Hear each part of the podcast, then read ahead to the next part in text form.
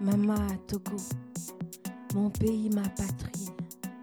Toi qui m'as vu naître, qui as entendu mon premier cri. L'avion m'a emmené loin, mais je ne suis jamais partie. Mama Togo, toi si petite dans le ventre de l'Atlantique, mais si grande dans le cœur de des dévis, la petite énergique. Je t'ai parlé, tu sais, Mama, tout ce temps loin de tes bras. Je t'ai aimé, je t'ai rêvé, je t'ai chanté. Mais je ne t'ai jamais entendu répliquer Mama Togo. Mama Togo. Alors j'ai rappliqué pour fouler à nouveau ta terre d'argile. Manger de mes mains ta nourriture magique aux vertus nostalgiques. Est-ce que je t'ai manqué, Mama, pendant ces dix années? Te revoilà enfin avec parents, sœurs, conjoints et enfants. Il fallait marquer le coup de ces retrouvailles. Te donner un micro, quelle belle trouvaille. Mama Togo. Mama Togo. On entend maintenant Tes chants de gloire, tes peurs et tes espoirs. Salut à toi, pays de mes aïeux. Tu nous as fait attendre, Fermons les yeux. nous sommes prêts à les entendre. Les voix du Togo, Les voix du Togo. les voix du Togo.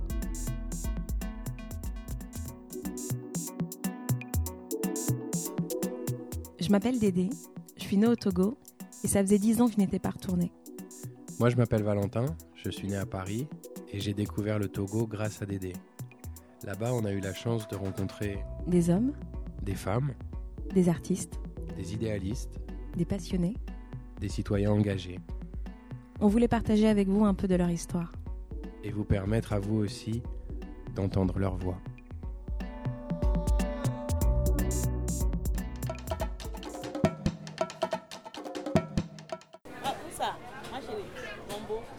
Bonjour Angela. Bonjour à vous. Bonjour Angela, Bonjour à toi. merci de- d'accepter de nous recevoir. Mais je vous en prie, euh, c'est gentil d'avoir pensé à moi. On a réussi à caler un, un petit créneau dans ton planning qui doit être assez chargé. Oui, mais dès qu'il faut parler de- du Togo et des- de ce que les Togolais font, je suis toujours là. C'est tout à ton honneur. C'est gentil. Est-ce que tu veux bien te présenter? Oui, alors je vais le faire à la togolaise. Donc, je m'appelle euh, Akereburu Angela. C'est comme ça qu'on présente toujours le nom de famille d'abord, le prénom après. Sur l'état civil. Exactement. D'ailleurs, je devrais dire, je m'appelle Akereburu Angela Arlimba Jennifer Venounier. Voilà, si je dis, si Ouais, je décline tout. À l'état civil. à l'état civil, hein, à l'état civil. Mais vous êtes les premiers à qui je, je décline tout comme ça. J'ai jamais dit ça avant. Euh, je vous dis tout. Je, suis née le 11 janvier 1977 à Afagnan. Euh, C'est où Afagnan, c'est pas loin de Anéron. Euh, pourquoi je suis née là-bas? C'est parce qu'il y avait le premier, euh, premier hôpital euh, super moderne euh, italien euh, à l'époque. D'ailleurs, je crois que c'est dans cet hôpital que notre président actuel euh, est né. Bon, bref. J'ai grandi au Togo. Je suis restée au Togo jusqu'à mes 15 ans, jusqu'aux événements de 92. Et puis, donc, euh, j'ai fui avec ma famille. J'ai une période d'errance euh, géographique euh, pendant une vingtaine d'années. Et puis, j'ai décidé de revenir euh, ou de rentrer ou de m'installer au Togo il y a trois ans. D'accord. Voilà. En termes de parcours euh, scolaire, tu as suivi des études? Euh, non, je plaisante. Euh, oui, oui, oui, oui. oui. Euh, mais c'est- long, hein. vous voulez tout savoir? Tout savoir comme On ça? veut tout savoir. Waouh Donc, euh, bon, alors je passe mon bac euh, aux Antilles, en Guadeloupe, parce que ma mère est guadeloupéenne euh, et, euh, et parce qu'il était hors de question à l'époque que je rentre au Togo à cause des événements. Je passe mon bac et je ne sais pas quoi faire, donc je rentre en fac à l'université François Rabelais de Tours, où là, je me lance dans un DUG, langue étrangère appliquée. La première année, je bosse, la deuxième année, je bosse pas. LEA, Euh, LEA, voilà, parfait. classique. Exactement, anglais, anglais, espagnol. Et euh, deuxième année, je bosse pas. Et, euh, et puis, je dis à mes parents, bon, euh, pff, moi, euh, je vais travailler hein, comme ça. En travaillant, je saurai ce, que, ce qui me plaît. Mon père me dit, ben, si tu travailles et que tu arrêtes tes études, je te coupe les vivres. Je dis, bon, ben, coupe-moi les vivres, euh, puis on verra. Et donc, euh, je commence à bosser. Et effectivement, euh, en bossant, quand même, je me dis, ben, ce serait bien que je valide quand même mon DUG. Donc, euh, je trouve du travail euh, à Paris. Et je fais des allers-retours entre Tours et Paris pour finir, pour valider mes modules mon DUG. Je rentre dans une boîte de télémarketing. Là, j'ai appris à m'exprimer correctement, à parler correctement aux clients. J'apprends ce que c'est que la prestation de service. Dans cette euh, agence de télémarketing euh, où on faisait du, euh, vous savez, tous les numéros verts en France, où on répond aux clients qui ont des questions certaines fois un peu bizarres. Mhm. Je travaillais pour, j'étais détachée chez Hewlett Packard, non, chez Compaq à l'époque, et j'ai été embauchée chez Hewlett Packard qui, euh, qui existe toujours, je crois. Je ne sais plus si HP existe toujours. HP existe toujours. Oui. Et donc je rentre dans une grande multinationale euh, américaine et très rapidement je me rends compte qu'avoir un bac plus 2, ça, ça te limite vite. Et euh, je fais quelques années là-bas, je me dis bon bah, je vais reprendre mes études et là je vais aller le plus loin possible. Donc, je valide une licence grâce à mes années d'expérience et je rentre au CNAM. Je fais une maîtrise en mercatique vente. Et là, je me dis, ouais, bon, allez, euh, ça suffit pas, il faut que je trouve une grande école de commerce, là. Et puis, comme ça, j'aurai le label école de commerce. Je passe les concours, là, pour, je crois que c'était HEC, alors il y avait HEC, ESSEC, ESCP, EM, et je suis prise à l'ESCP. Euh, et, là, c'était une, année formidable parce que dans mon master, il y avait, Taïwan, il y avait l'Algérie, le Maroc, euh, euh, le Liban, le Cameroun. Enfin, c'était vraiment United Colors of Benetton. C'était super. Je me suis fait un réseau de, mmh. de ouf, comme, comme, comme, comme ne disent plus les jeunes. Et je fais ce master. Et puis, à l'issue de ce master, je rencontre mon mari, Jean-Luc Rabatel, donc français-lyonnais d'origine. Et puis euh, ce, garçon m'intriguait parce que lui, il a, donc, il a fait des études de musicologie à Lyon et il était comédien. Et ça, dans ma conception euh, togolaise, euh, dans ma culture et dans mon éducation, comment est-ce qu'on peut être comédien et assumer comme ça? Parce que mes parents m'ont toujours dit, ça c'est des métiers de saltimbanque, c'est même pas des métiers, ça. On fait pas ça quand on est, quand on est grand. Lui, c'est ça, et puis il assumait. je regardais ça de loin, et bon, sans, sans, sans imaginer que je pourrais faire ça un jour. Je sors de mon master, j'entre dans une boîte qui commercialisait des matières premières en produits chimiques. Je sillonne la France avec ma petite voiture. Je connais par cœur la France. C'est un très beau pays. Et euh, mais euh, je suis bonne dans la vente, donc ça, effectivement, je, travaille à mon côté commercial. Je dis tout ça parce que ça, ça explique mon parcours après pour comprendre qui je suis aujourd'hui. Donc, euh, donc j'ai appris le service client, j'ai appris m'exprimer, et là j'apprends à vendre. Et j'apprends à vendre à des gens euh, qui voient débarquer une black euh, d'un mètre 80, la, la, tête rasée, dans le cul profond, excusez-moi, de la France. apprendre à vendre à ces gens-là, c'est apprendre à tout vendre en fait. ça dure quelques années, et Jean-Luc n'était pas mon mari à l'époque, je l'emmène au Togo pour la première fois. C'était au mois de décembre, on vient passer Noël ici. Euh, je le présente à toute ma famille. On rentre euh, début janvier. Début février, il lui, arrive un truc euh, très bizarre. du jour au lendemain, il a, hum, des vertiges, un flotteur, un flotteur oculaire, c'est-à-dire des yeux qui partent de gauche à droite très rapidement. Une maladie bizarre. Donc, je, je, je contacte tous les spécialistes de Paris, puisqu'à l'époque, on était à Paris personne n'arrive à voir ce qu'a Jean-Luc. Et puis finalement, on, tombe euh, au service euh, soins intensifs de neurologie de la Pitié-Salpêtrière, où euh, Jean-Luc est hospitalisé quatre mois, où là, je pensais qu'il était en train de mourir en fait. parce que les médecins ne savaient pas ce qu'il avait, on ne savait pas comment le truc était arrivé. Donc ça dure quatre mois. Au bout de quatre mois, Jean-Luc me dit bon ben comme ça n'évolue pas, ça sert à rien de rester là. Je préfère quand quitte à mourir, je préfère mourir à la maison avec toi. Donc il rentre. Moi, je démissionne en expliquant à mes employeurs que ben, l'homme que j'aime n'était euh, pas bien et que je vais m'occuper de lui. Et euh, comme je suis euh, togolaise un peu mystique, je vais voir une dame. Et une dame dont on avait parlé, une française, et je lui dis voilà, je lui dis pas, je, je vais la voir. Et elle me dit en ce moment chez vous, tout est fermé. Je dis oui, tout est fermé parce que mon mari est malade, il supporte pas la lumière. Et elle me dit euh, oui, vous avez été attaqué. Euh, vous avez été attaqué parce que il euh, y a une histoire de jalousie. C'est vous qu'on visait, mais comme vous n'êtes pas touchable, on a, on a attaqué votre mari. Donc je donne le, petit tuyau à tous ceux qui écoutent. Hein. Elle, elle nous a demandé de prendre un couteau, de le mettre sous le lit. et d'arrêter toute communication avec certaines personnes. Là, je ne vais pas le dire parce que sinon les personnes vont se reconnaître si elles écoutent ça, si elles écoutent euh, cette discussion. Et euh, donc je fais ça, je coupe toute conversation et vous, me le, vous le croirez ou non, petit à petit, on a retrouvé Jean-Luc. D'accord. Et, euh, et, donc ça, quand on l'a quand on a retrouvé, j'ai dit à Jean-Luc, bon là, ce qu'on va faire, c'est qu'on va vite se marier et puis on va faire un enfant parce que quand je t'ai vu partir, je, me suis dit que tu allais partir sans rien me laisser. Jean-Luc euh, Jean-Luc va mieux, on se marie. Ça, c'était en 2006. On se marie, on décide de faire des enfants, mais malheureusement, ben, les enfants ne viennent pas aussi vite qu'on le voulait. Et donc, on rentre dans la galère du parcours du combattant. Et ça, ça explique pourquoi je fais les maternelles aujourd'hui. Euh, On va en parler aussi. et entre-temps, je fais ce qu'on appelle un bilan de compétences. Et dans ce bilan de compétences, euh, la, psychologue, euh, ce qui ressort du bilan de compétences, la psychologue me dit, vous avez deux choix. Soit vous vous lancez dans les ressources humaines, soit vous vous lancez dans une carrière artistique. Carrière artistique, je dis, ah non, non, ça, ça, ça, ça fait pas manger ça, je vais faire les ressources humaines. Je rentre dans un cabinet de RH, et là, j'apprends J'apprends le management, j'apprends à gérer les hommes, j'apprends ce que c'est que les ressources humaines. Ça aussi, ça rentre dans mes compétences aujourd'hui. Euh, c'était, super. Je coach, euh, j'embauche, enfin, c'était top. Mais je m'entends pas très bien avec un, un, des partenaires du cabinet. Ça dure deux ans, donc au bout de deux ans, je m'arrête. Et je commence à faire des allers-retours ici à Lomé pour travailler avec mon père.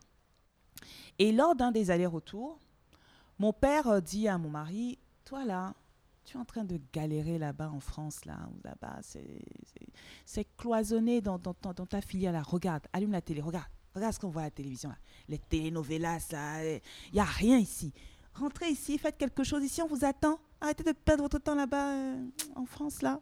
Et ton mari, il faisait quoi en France? Mon mari, alors à l'époque, donc il, il était euh, comédien, donc euh, il faisait il était intermittent du spectacle, hein, comme ils font à l'époque là. Et pour euh, pour faire bouillir la, marmite, il faisait de la chauffe. Il, était chauffeur de limousine de, de luxe, donc il conduisait tous ceux dont il voulait prendre la place.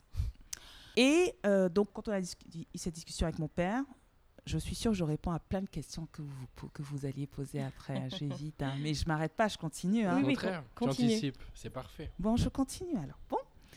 Donc, quand on, euh, lors de cette discussion, Jean-Luc avait déjà un projet de faire euh, un format court sur les taxis parisiens.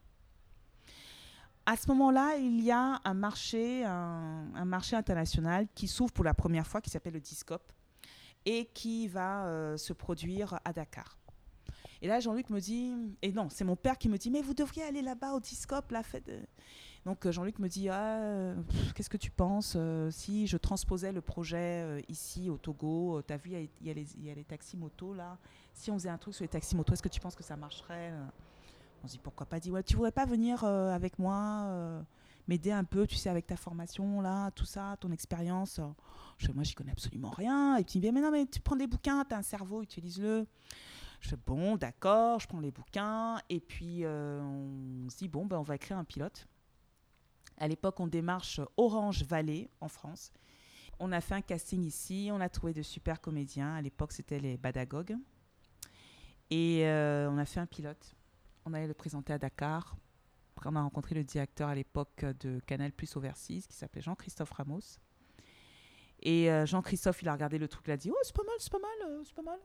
Il parle comme ça, Jean-Christophe. C'est pas mal, mais, mais vous pensez que ça, ça va plaire à tous les Africains euh, Ça fait pas un peu trop togolais? Il a dit, bah, il n'y a rien de toute façon, donc euh, ils seront contents de voir un truc bien. Hein. T'as déjà vu un autre truc comme ça? Non, non, non, non, non c'est bien, c'est bien, mais bon, euh, bah, vous, nous, vous nous le passez, et puis on va le montrer dans nos différentes agences, et puis on va voir si ça plaît. Hein, j'ai dit, je vais lui montrer, moi, si ça plaît. Donc, en fait, on a mis le, pilote sur Internet, sur Dailymotion à la, à la base, à, l'époque. À quelle époque on est d'ailleurs? Là, on est en 2008. Ça fait le buzz sur euh, Dailymotion à l'époque. Hein. Alors, aujourd'hui, ça fait rien du tout. Mais à l'époque, on a eu 50 000, 50 000 vues en l'espace d'une journée. Et c'était énorme à l'époque bizarrement, quelques temps après, Canal Plus qui nous recontacte. ah ouais, dis donc, on aimerait bien vous voir, euh, on a un contrat à vous proposer. Euh. Voilà. Donc c'est parti comme ça. C'était la première fois que Canal Plus coproduisait une série, une série africaine tournée en HD avec euh, un parti pris artistique, avec des comédiens qui jouent. La série s'appelle Zem et c'est ça qui nous a, euh, qui nous a lancé. Je sais qu'il y a beaucoup de gens aujourd'hui, euh, beaucoup de réalisateurs, de producteurs. Quand on dit Zem, ils font Ah ouais, ouais, Zem, on connaît. C'est le seul truc qu'on connaît. Je ne comprends même pas pourquoi. C'était il y a 10 ans, on a fait plein de trucs après, mais c'est Zem qui revient tout le temps. Et là, je m'arrête, je vais vous laisser poser vos questions. Ce, ce format court, c'est combien de combien d'épisodes, combien de saisons? On a fait trois saisons. La première saison, c'est 26 x 26. 26, non, 26 épisodes de 5 minutes. Ouais. La deuxième saison, 50 épisodes de 3 minutes. Et la dernière saison, 60 épisodes de 3 minutes. Est-ce qu'on peut encore les voir quelque part? Bien sûr. La saison 1, elle est en diffusion actuellement sur euh, A+. Les saisons 2 et 3 sont sur TV5 Monde. Et donc, euh, il vous suffit de télécharger l'application euh, gratuite sur votre mobile. Et voilà. Très bien. Et moi, j'avais une question par rapport à ce que tu disais, par rapport à, je dirais, entre guillemets, la malédiction qui a été, qui a été lancée. Comment ça se fait que toi, tu étais intouchable? Ah, c'est une bonne question ça. Parce que je suis protégée. En fait, depuis petite, je fais des rêves prémonitoires. C'est peut-être pour ça que je suis allée voir cette dame aussi, je l'ai fait, vous allez la voir.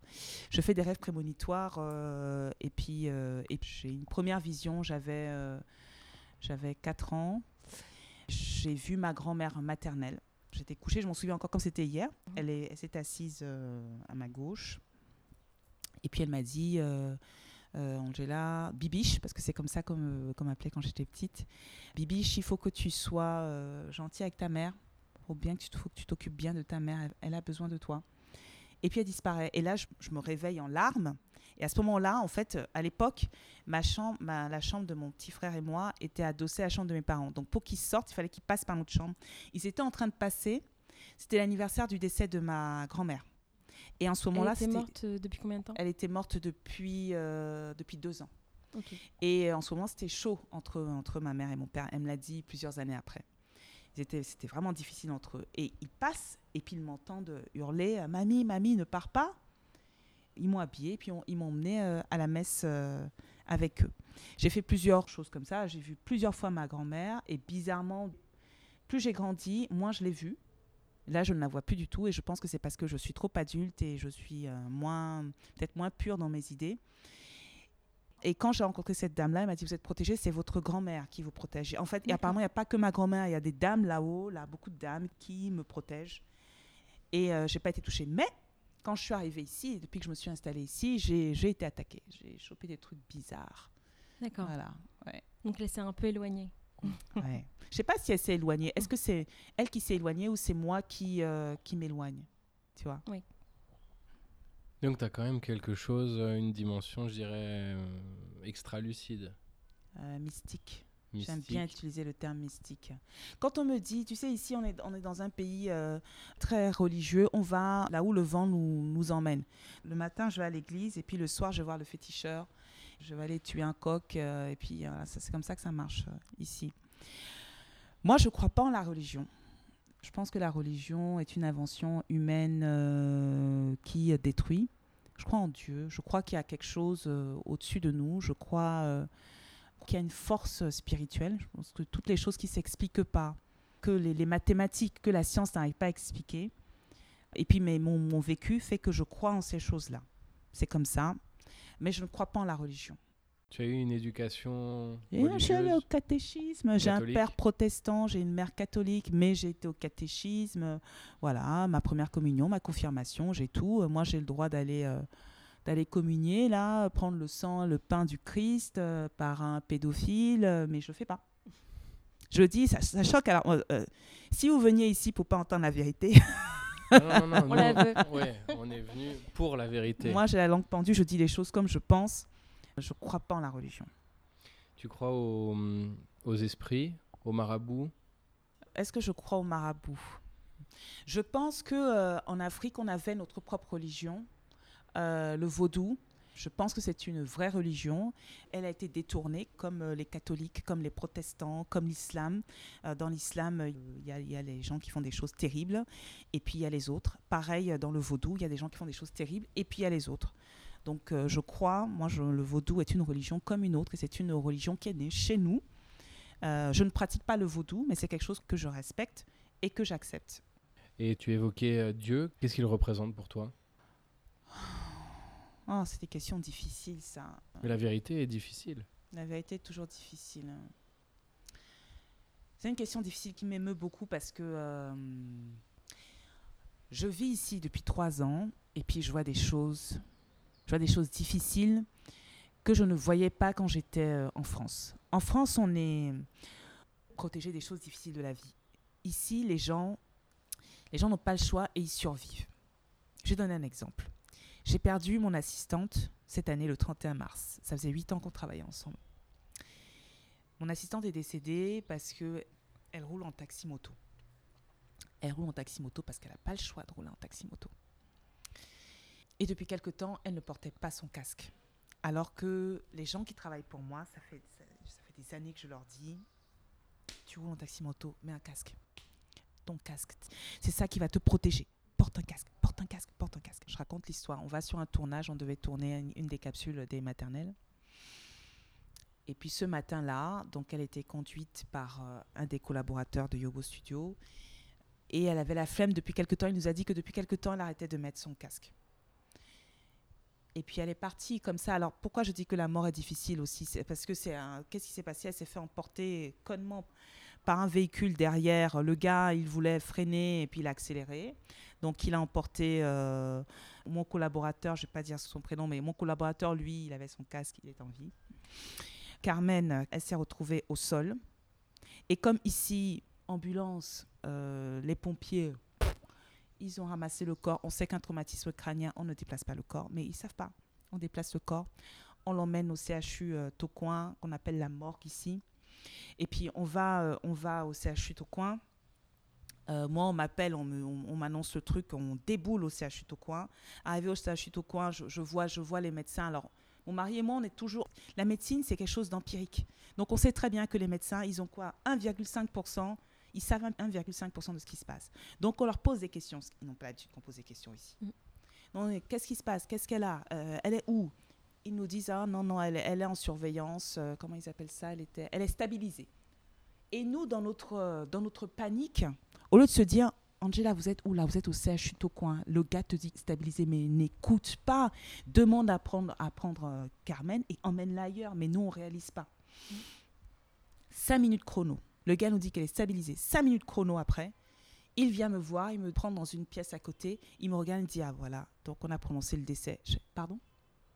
Vous avez fait un scanner Vous avez. Comment euh, Décès de quoi? C'est une mort cérébrale? C'est quoi? Le gars dit Ah non, non, non. Mais vous savez ce qui s'est passé en réalité? C'est qu'ils n'ont rien là-bas, CHU. Ils n'ont même pas une aiguille, ils n'ont rien pour soigner. Ils n'ont pas de radio, ils n'ont rien du tout. Donc quand ils voient des gens comme ça dans le tas, le, le pronostic vital est engagé, eh ben ils préfèrent laisser mourir la personne. C'est horrible. C'est moi qui ai poussé le brancard de Carmen pour l'emmener à la morgue. Et ça, c'est les choses qui arrivent ici, au Togo. Et donc, quand tu me poses la question de Dieu, je suis très croyante. hein.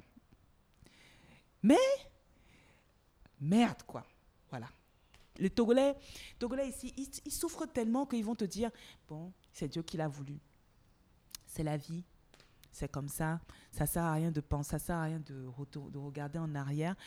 Oui, mais euh, tu dis ça, mais le jour où ça t'arrive à ton fils, le jour où ça, arrive à ta mère, tu réagis comment?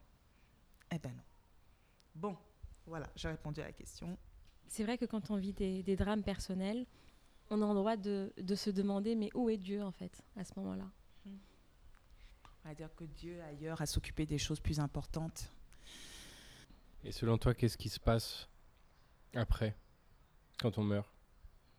Hmm, Est-ce que je crois en la vie après la mort? Est-ce que je crois en la réincarnation? Tout ça? Je sais pas, je suis pas encore passée par là. Je vous dirai quand je mourrai. Écoute, je sais pas. J'ai vu ma, vu ma grand-mère. Donc, euh, j'ai envie de te dire, forcément, je crois aux esprits. On m'a déjà envoyé des messages.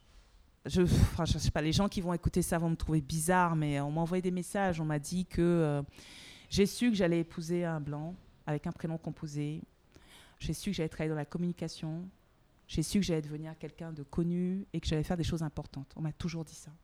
Toujours. Que j'allais être célèbre, tout ça. Voilà. Et à l'époque, je n'étais pas dans la communication. À l'époque, euh, je travaillais dans les ressources humaines. Donc, euh, bon. Donc, oui, moi, je pense qu'il y, a quelque- il y a quelque chose après. Ouais. Ok, mais on ne sait pas quoi. Je sais pas quoi. je sais pas.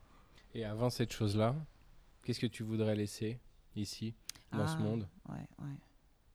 Ah, c'est vrai. Oh là là, mais vos, vos questions. ah, C'est pas facile. c'est pas facile. euh, tu m'aurais posé la question avant les enfants. Je t'aurais dit, oh, euh, veux changer le monde. euh. Maintenant que j'ai des enfants, Tu en as combien? J'en ai deux. J'ai une fille et un garçon. À ma fille, ma fille, j'aimerais qu'elle évolue dans un monde où elle se pose pas la question de parce que je suis une fille ou parce que j'ai la peau un peu foncée ou parce que j'ai les cheveux frisés, je peux pas faire ça. Je veux qu'elle évolue dans un monde où elle se pose pas ce genre de questions, où elle se dit j'ai envie de faire ça, bon bah je vais me donner les moyens pour, pour faire ça. Voilà. J'ai envie que mon fils évolue dans un monde où euh, euh, parce qu'il est un garçon, parce qu'il a la peau euh, foncée, euh, parce qu'il a les cheveux bouclés, euh, il peut pas faire ça. Pareil. Autant les garçons que les filles, parce que moi je dis aujourd'hui, dans le monde dans lequel on est, être un mec, c'est pas facile. C'est pas facile d'être un mec, quoi. Euh, les filles, elles disent Bon, euh, vous nous avez martyrisés pendant des années. euh, maintenant, je veux pas faire ça, je veux pas faire ça. Mais par contre, tu dois continuer à être gentleman, tu dois continuer à faire ci, tu dois. Non, mais attends, c'est quand même perturbant pour les mecs. Donc, je voudrais un monde, pas où les hommes et les femmes sont égaux, mais où il y ait une, justice, une équité entre l'homme et la femme. Euh, je voudrais qu'en Afrique, notamment en Afrique francophone, parce que les anglophones sont beaucoup plus évolués que nous, l'héritage euh, français, euh, malheureusement, nous, a, nous, fait beaucoup de mal. Je, voudrais que les Africains francophones comprennent enfin leurs leur, leur valeurs et qu'ils se disent, bon, ben on se met au boulot là, et puis euh, nous aussi, on va fabriquer notre propre euh, iPhone. Et puis nous aussi, euh, on va aller exporter euh, nos, euh, nos meubles et puis euh, nos créations euh, à des millions d'euros. Attends. Et puis nous aussi, on va, on, va, on va leur faire faire la queue là quand ils viennent chez nous. ils vont galérer. pourquoi? Je voudrais, voudrais, voudrais ça. Mais ça, ça va être quoi? Dans deux siècles, dans trois siècles, est-ce que la planète sera encore là? C'est ce que je dis aux Africains. Vous voyez, les, les Européens, ils ont fait des conneries. Ils essaient de réparer, de, ils galèrent pour réparer leurs conneries. Pourquoi est-ce que nous, on n'est pas intelligents et puis on regarde, on dit Ah, eux, ils ont fait ça avant nous. Peut-être qu'il faudrait qu'on nous reste encore euh, de la marge là. Peut-être qu'il faudrait qu'on soit malin et qu'on anticipe ça, qu'on soit un petit peu plus écolo, qu'on construise euh, correctement, machin. Non, on est con, non, on veut passer par les mêmes conneries ici. Les gens sont cons. Donc, qu'est-ce que j'ai envie de laisser? Ben, Tu vois, je l'ai dit, euh, ben, je, le fais à travers mes séries. Parce que je, laisse, je montre un monde dans lequel j'ai envie de vivre, des personnages qui, pour moi, j'ai envie que ces personnages existent. Parce que comme aujourd'hui en Afrique, on est beaucoup éduqué, éduqué par la télévision et par les smartphones et par Internet et WhatsApp, ça c'est horrible. Eh bien, je me dis, bon, ben, à travers ça, je je je- je leur envoie des messages subliminaux, là, et peut-être que ça va rentrer dans la petite tête de nos jeunes, et plus tard, ils vont construire ce monde qui me fait rêver. Et qu'est-ce que tu fais aujourd'hui, justement Ah, pardon, c'est vrai, j'ai pas dit ça. ben, je fais, je fais euh, ZEM, je continue, je fais de la production audiovisuelle, je produis, euh, je réalise, euh, j'écris. euh, j'ai commencé à jouer euh, et ça m'a beaucoup plu. J'anime, je forme, je juge. je fais beaucoup de choses. je fais beaucoup de choses. Et hum, est-ce que tu peux nous donner euh, le nom de quelques-unes de- des séries que tu produis euh, des Oh, je vais tout donner. Ok.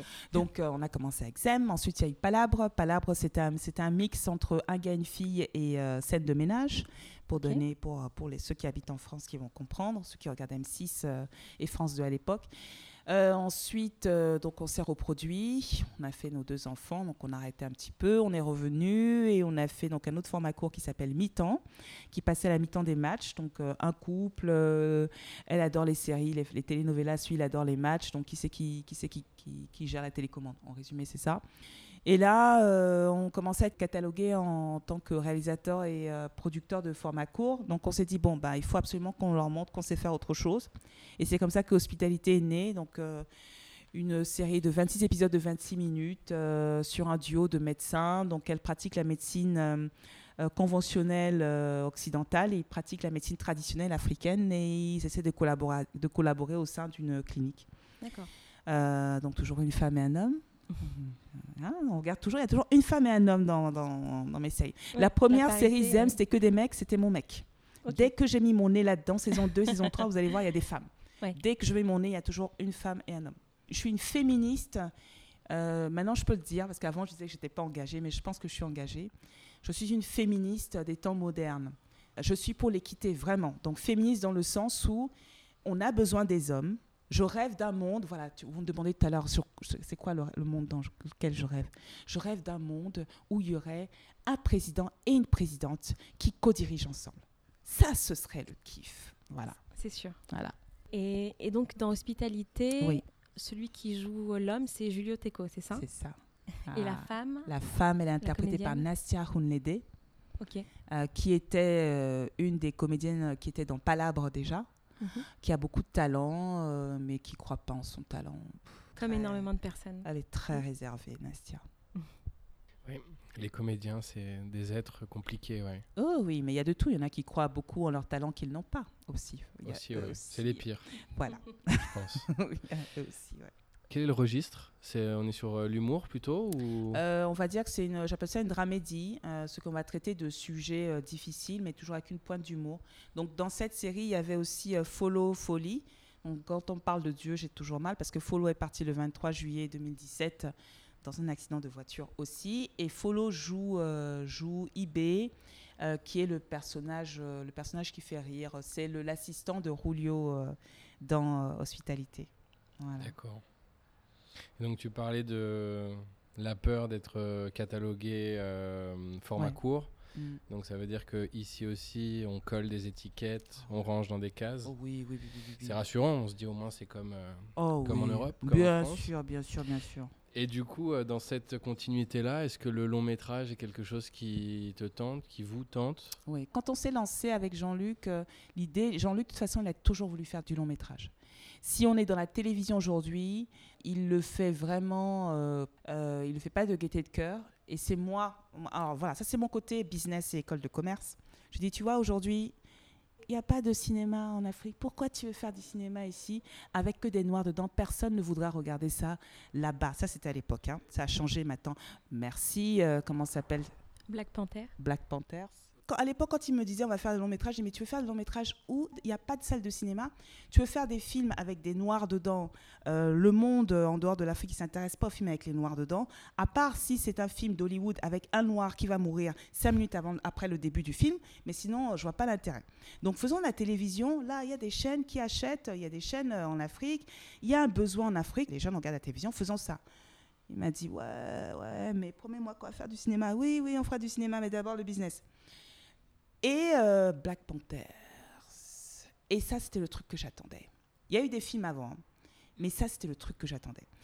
J'ai vu le film, pour moi, c'est juste un film américain où ils ont mis euh, des Américains dedans avec un accent nigérian, soi-disant leur, leur idée de ce qu'est l'Afrique, ils ont fait leur vision de ce qu'est l'Afrique. C'est pas grave, ils ont quand même fait, ils ont mis beaucoup d'argent, ça a marché. Oui. C'est tout. Donc ça, pour nous, c'est très bien, parce que ça veut dire que, enfin, le monde, les financiers et ceux qui travaillent dans l'audiovisuel et dans le cinéma vont comprendre que le noir à la télévision et sur les écrans rapporte de l'argent. Donc nous, quand on va se lever et qu'on va essayer de financer nos longs métrages, on va pas nous dire oui, mais ça marche pas, on va dire Black Panthers. Voilà. Oui. Là, aujourd'hui, on, a, euh, on, a, euh, on y va graduellement. On a commencé par les formats courts. Ensuite, il y a eu, euh, comment ça s'appelle, Hospitalité, qu'on a fait avec très peu de moyens. Il y a Oasis, une autre série qui est sélectionnée au Festival de fiction de La Rochelle, où on a un petit peu plus de moyens pour montrer voilà ce qu'on fait avec peu de moyens, voilà ce qu'on fait avec beaucoup de moyens. Et une autre série qui s'appelle Katanga, où là, on va faire 12 épisodes de 45 minutes, où là, on va montrer comment on peut faire du plus long, euh, du drame, euh, du suspense, du thriller. Une fois qu'on aura fait ça, je crois que j'ai un autre projet encore. euh, ouais, j'ai encore un autre projet, peut-être pour Canal. Une fois que j'ai fini ça, on se lance dans le long métrage. Voilà. C'est vrai que souvent le, le long métrage, c'est un peu la, bah, la consécration quand tu arrives à. Ouais, on parle de Cannes, tout ça, là. Oui, bien sûr, nous, on rêve d'aller au Festival de Cannes, euh, tapis rouge, et puis, euh, et puis d'obtenir quelque chose. Oui, oui, oui, euh, ça viendra. Bah oui. Ça Quand tu es comédien, en tout cas, c'est vrai que tu as envie de, de ça, de faire des longs métrages. euh. C'est vrai. quelles que soient les récompenses après, mais il y a quand même, euh, même si c'est vrai que je pense que le regard du public a changé avec notamment le format des séries, Bien sûr. avec des plateformes comme Netflix, OCS, Exactement. etc. donc la demande est différente. La demande est différente. Aujourd'hui, il vaut mettre comédien et jouer dans Game of Thrones plutôt que d'aller dans un petit, euh, un petit film d'Hollywood que personne ne va voir. Les règles du, jeu ont changé. Tu as des acteurs, de très gros acteurs, qui font la queue pour aller sur des grosses, euh, des grosses séries parce qu'ils savent que là, là, ils ont leur public. Euh, donc sur Netflix, euh, tu t'enfiles 4-5 jours de goth pour pouvoir voir tout- toute une saison ou pareil sur toutes les grosses séries je pense qu'on n'a pas, comment dire, mon, mon idée, ma stratégie de business, finalement, elle allait bien avec, avec le courant actuel. Quand on va aller sur le long métrage, on sera déjà euh, connu et ça va nous faciliter, euh, je pense, euh, les choses. On va dire, ouais, c'est Yobo Studio qui fait son premier long métrage, on a hâte de voir ça. Voilà, Oui, D'être attendu, ouais, du coup, et soutenu par la même occasion. exactement. Et exactement. donc tu parlais d'Oasis, donc qui est en compétition au Festival de La Rochelle. Ouais, mais en face, on a, on a du lourd. hein. Déjà, l'année dernière, Hospitalité était déjà en compétition. Ah oui, c'est vrai. Ouais, ouais, ouais, bah voilà, on a beaucoup de chance. Ouais, euh, Bah, euh, Valentin était à La Rochelle euh, l'année dernière. c'est vrai? Oui, oui. Ah bah, euh, bah, J'étais pas en compétition, moi j'y suis allé euh, pour, euh, pour visiter, pour découvrir le festival. ah bah, eh ben, tu- bah, tu vois, l'année dernière, il y avait en compétition francophone étrangère, il y avait trois, euh, trois séries du Canada, une série de la Belgique, et puis une série ivoirienne, une série togolaise. D'accord. Voilà, et la série ivoirienne, c'est Sœurs Ennemies, et la série togolaise, c'était Hospitalité. Et nous, on était là, euh, avec des, des yeux comme ça, là, c'était juste euh, formidable. Et ceux qui ont gagné dans notre compétition, c'était des, ce sont des, des Canadiens, une série Plan B. Je me rappelle quand j'ai vu le pitch, j'ai dit, oh putain, c'est eux qui vont gagner, oh putain, Ah putain, ouais. c'est trop bon, c'est trop bon, oh, putain, putain. Oh, le pitch était énorme. Et si, enfin, je, je vous le pitch, vous allez comprendre. Dis-nous. Et si euh, tu pouvais, en appuyant sur un bouton, revenir en arrière dans ta vie Il y a un truc que tu as fait dans ta vie qu'elle est pas. Voilà. Euh, je mais vois sur votre visage. Tu sais, voilà. tu as, vraiment une capacité à, Anticipé. à anticiper les choses parce qu'il y a une question comme ça. C'est vrai Alors, et, pré- et précisément, combien de temps en arrière dans la série N'importe quand Tu peux revenir. Euh, Et c'est ça le truc justement, c'est que euh, au bout d'un moment, le gars, comme il a trouvé c'est ce truc-là, il revient, il revient. Mais le problème, c'est que quand tu reviens en arrière, tu changes un truc. Ce que tu oublies, c'est que ça a des répercussions sur le reste. C'est l'effet papillon. C'est Retour vers le futur ou quand il change un truc dans le passé, le Voilà. futur, enfin le présent. Magnifique, bien joué, bien vrai. réalisé.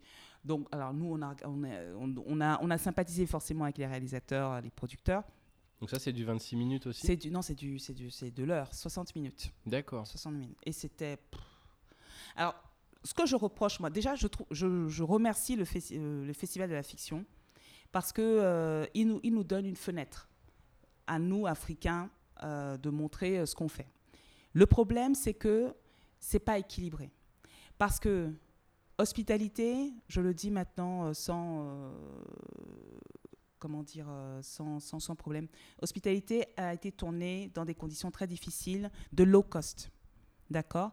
Donc, tu peux pas mettre une série en compétition avec une autre qui a été faite pour euh, c'est pas, 1000 fois, 10 000 fois, 10 000 fois plus en termes de budget. C'est pas 10 000. possible. C'est c'est- Oui, Pas c'est pas la même euh, catégorie, ouais. c'est pas possible du Bien tout. sûr. Et là, donc cette année, Ouais. on se retrouve dans la même situation Ah oui parce que là, euh, on est en compétition donc avec, euh, je crois qu'il y a trois, trois, trois Canadiens ou deux Canadiens, Suisse, la Suisse, euh, le Congo, RDC, la Côte d'Ivoire et nous. Alors, la Côte d'Ivoire, c'est notre ami euh, Alex Ogou, qui est, un, qui est un ami très proche, qui va faire la première série dans laquelle Canal Plus va vraiment mettre de l'argent. C'est vraiment de gros budget. Ça s'appelle Invisible. À l'occasion, je vous, non, elle n'est pas encore sortie, elle va sortir, mais je vous recommande de la regarder. Je l'ai pas encore vue, mais je sais que ça va, être- ça va, ça va être, euh, ça va être top. C'est sur les microbes ivoiriens, les, les, les, les, euh, les jeunes euh, ivoiriens là qui ont 10 ans, les, les enfants là qui font du, qui font du trafic, euh, qui, euh, qui tuent, euh, qui, qui cambriolent, qui euh, c'est dur quoi. Et ils Oui. existent ces gens-là. Et puis lui, il a fait tout un truc, euh, donc une série sur eux, mais mais ceux qu'il a embauchés pour faire la série, c'était de vrais microbes qu'il a mis à l'école, qu'il a, c'est tout un projet extraordinaire avec des sous. Et nous, on est en compétition ça. Non, mais Ouais. C'est- pas juste. C'est pas juste. Avec euh, Oasis, c'est ça? Oasis, ouais. Ouais. Voilà. Et là, c'est quoi comme format sur Oasis? C'est un 26 minutes encore. Ouais. Et là, tu vois, Invisible, c'est du 60 minutes. Euh, La plupart des séries, c'est du 60 minutes. Euh, Invisible, c'est quoi 10-12 épisodes? Oasis, euh, Non, euh, Invisible. Invisible, je crois que c'est 10 épisodes. C'est un 10 fois 60, je crois. Ouais, Ouais. Canal fait ça en 10 général. ouais. fois 52 ou 10 fois, je pense. Et c'est déjà bizarre. Il y a évidemment les moyens, mais même ne serait-ce que le format. Si le format n'est pas le même, c'est C'est bizarre. bizarre qu'ils comparent. ouais. Non, déjà, enfin, euh, je pense que euh, c'est un test pour eux. Déjà l'année dernière, c'était la première fois qu'ils faisaient, euh, euh, qu'ils faisaient rentrer des Africains et tout. Ah oui. Donc, je crois que c'était même pas les Africains, c'est la compétition francophone, c'est la première fois.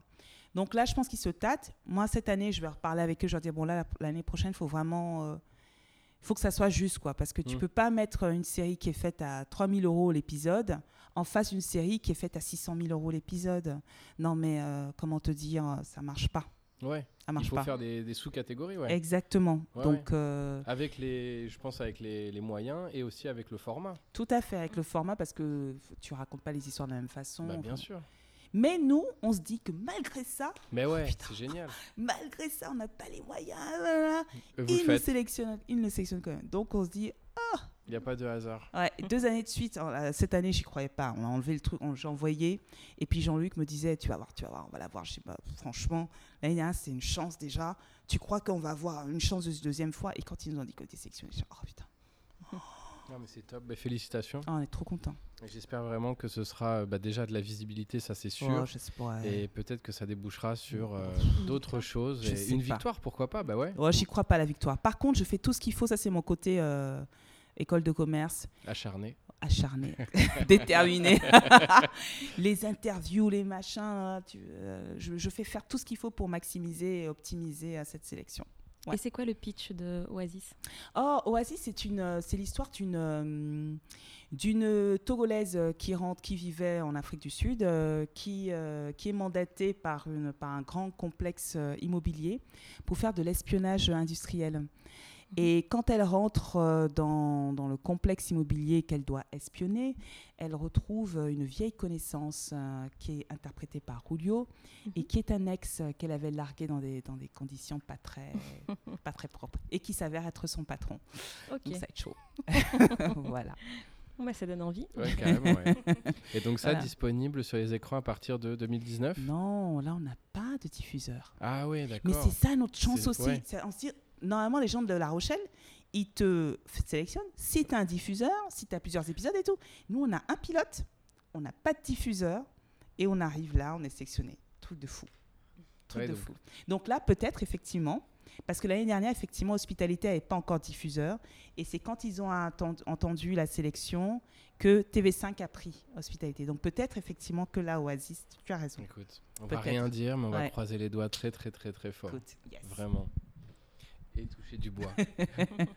Et du coup, euh, en termes de projet, tu nous parlais aussi de, des maternelles? Euh, les maternelles, l'année dernière, euh, je vais au Discope, puisque je vais au Discope maintenant tous les ans, puisque ça nous porte chance. Tu preuve. peux expliquer ce que c'est? Le Discope, c'est un, mar- un marché audiovisuel. Donc, en France, ça correspond au MIP. Aux États-Unis, c'est le NATPI. C'est un marché où des producteurs et des diffuseurs ou des câbles opérateurs se rencontrent pour acheter, vendre, proposer. Euh, Voilà, c'est un marché euh, commercial. Et donc, euh, il y a une édition à Abidjan. Donc, l'année dernière, j'étais à la, à la session d'Ab- d'Abidjan. Et on rencontre des producteurs euh, français, qui n'est autre que le troisième euh, producteur de France, qui s'appelle Tetra Media euh, Studio. Euh, parce que ces gens-là euh, s'intéressent à l'Afrique, parce que l'Afrique, c'est le nouvel Eldorado. En tout cas, dans l'audiovisuel, tout le monde veut venir en Afrique, bien sûr. Donc, forcément, Tetra arrive, parce qu'il y a la Gardère. La Gardère s'est s'est installée il y a plusieurs années maintenant, il y a deux ou trois ans. Euh, Galaxy, euh, le groupe Galaxy Press, enfin, tous les, les groupes, là, ils s'intéressent tous ça. Bolloré Oh, non, Bolloré, lui. Oh, Bolloré, là, depuis longtemps. Ah, Oh, Bolloré, lui, c'est chez lui ici. ouais. Il est partout. ouais, ouais. Entre Mais avant les Canal+. Plus, quoi. Oh, ouh, oui, Ouais, les oui. ports, les Ouais, ports. ouais. Oh, Bolloré, lui, non, il est chez lui. Oui, c'est vrai que vous avez de belles plateformes euh, Oh, pétrolières. C'est chez euh, lui là-bas, ouais. que ça soit Canal Olympia, les salles de cinéma maintenant, c'est Oui. lui. La Blue Zone, c'est lui. Euh, tout. Enfin bref. Bon, moi, j'ai pas de problème, je travaille pas chez Canal, personne ne peut me virer, j'ai aucun problème. Donc, euh, pour revenir, euh, on parlait de quoi déjà Les maternelles. Les maternelles. Donc, euh, je rencontre donc le, le PDG de Tetra, Média, je le, je le vois. En fait, j'étais en train de parler et puis un, deux personnes qui arrivent. Et puis souvent, tu sais, dans les marchés, tu regardes les badges. Et là, je vois Tetra, je fais, Monsieur Boyer, bonjour, ça fait tellement longtemps que je vous rencontrais. Je m'appelle Angela Kirbo de Yobo Studio. Il me dit, je sais qui vous êtes. Ah bon? Je sais qui vous êtes. On m'a beaucoup parlé de vous. Je voulais vous rencontrer. Ah bon? Ah bah ça tombe bien. Ah bah très bien. Ben, on va s'asseoir. Euh, On s'assoit. Et il me dit, ouais, ouais, je- je- ça m'intéresse. Parlez-moi de vous. Euh, Vous êtes qui Euh, Donc je parle, je parle, je parle, je parle. Et puis je lui dis, mais, mais vous aussi, dites-moi qui vous êtes, parce que moi, je, bon, Tétra, j'ai entendu parler de vous, mais je ne sais pas en fait qui vous êtes. Alors il me parle de lui, et puis il me dit, oui, alors donc à l'époque, j'avais produit les maternelles. euh, et je dis, je vous interromps. Mine de rien, les maternelles version Afrique, ça cartonnerait grave. Ça n'existe pas ici. Et là, il s'arrête. Oh putain. mais, mais elle a raison. C'est parti comme ça, hein, je vous jure. Non mais, comment ça se fait que j'y ai pas pensé avant? Et puis il me regarde, et il a les yeux bleus, un espèce de bleu perçant, là, il fait, mais on va le faire. Alors moi je regarde, je regarde Jean-Luc, je, je souris parce que je me dis, euh, bon, encore quelqu'un qui, euh, j'ai pas du tout, j'y ai pas du tout cru. Deux mois plus tard. T'as eu sur le coup ou c'était quelque chose auquel t'avais pensé Non, ça, j'y pensais, mais euh, j'y pensais, j'avais déjà parlé à Jean-Luc de ça, Ok. mais c'est pas quelque chose, j'avais pas écrit le projet encore. Mm. D'accord. Donc là, je lui ai dit, quand il m'a dit les matins, je dis, oh, hein? Et puis il me dit, mais faisons-le. Deux mois plus tard, on se rencontre à Paris. Euh, il me présente la productrice de la version française, Dominique Clément. Euh, et là, il me regarde et me dit, oh, mais, mais tu vois qui vous présenter Je fais, bah moi. hein. Et puis là, Dominique me regarde et puis elle fait, ah ouais, pourquoi pas, ça pourrait le faire. Et là, je me dis, mais on est en train d'avancer, là, ça, ça va le faire. Alors, je rentre, je dis à Jean-Luc, Jean-Luc, tu sais quoi? J'ai l'impression qu'on va vraiment faire les maternelles. Il fait, oh non, putain, j'ai pas envie de faire ça.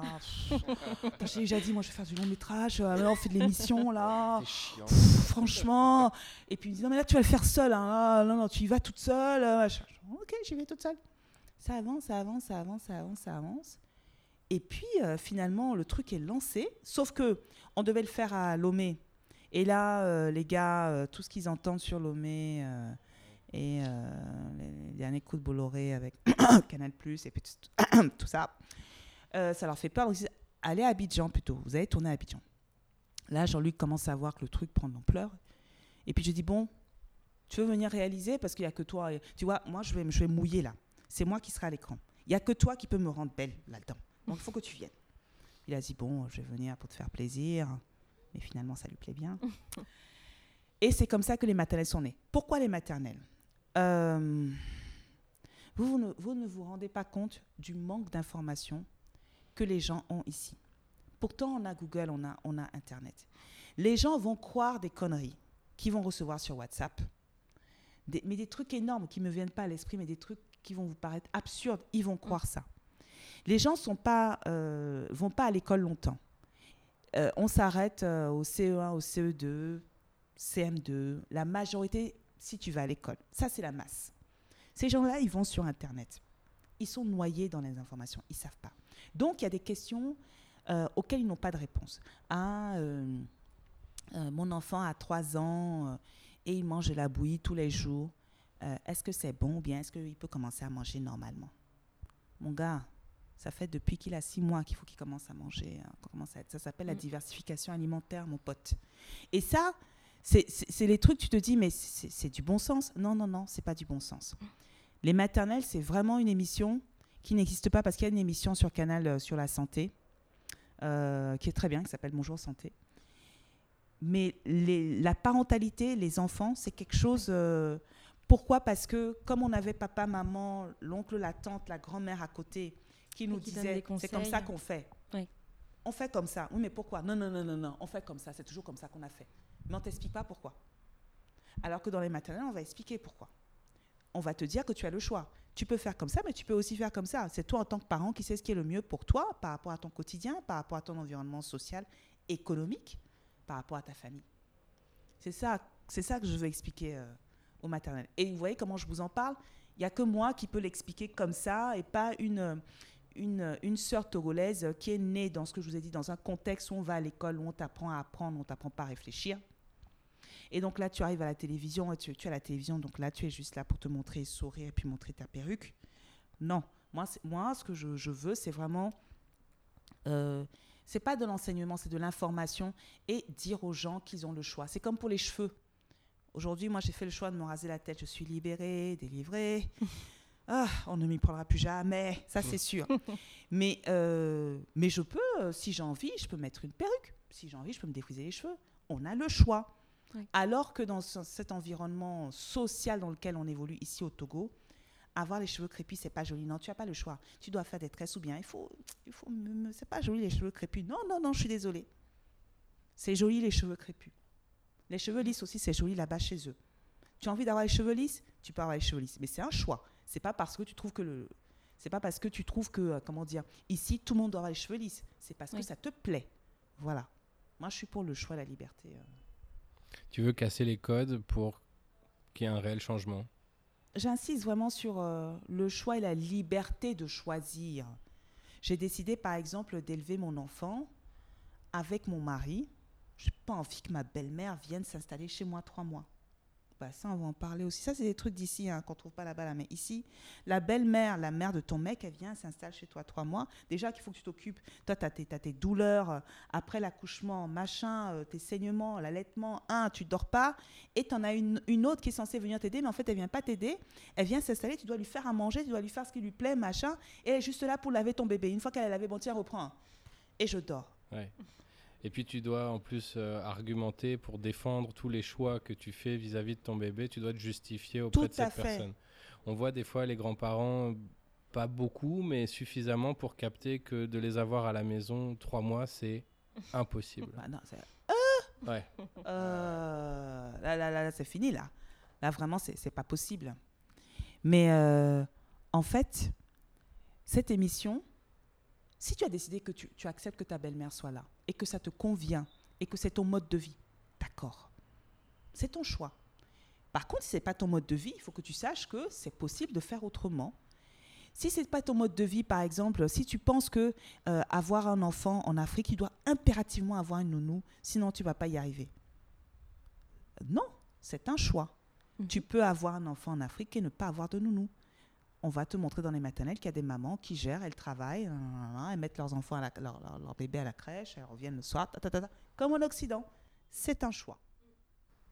Moi, je voulais revenir sur un point parce que tout à l'heure, tu parlais, euh, bon, c'est une, une digression, mais tu parlais de la différence de mentalité dans les pays africains anglophones Ouais.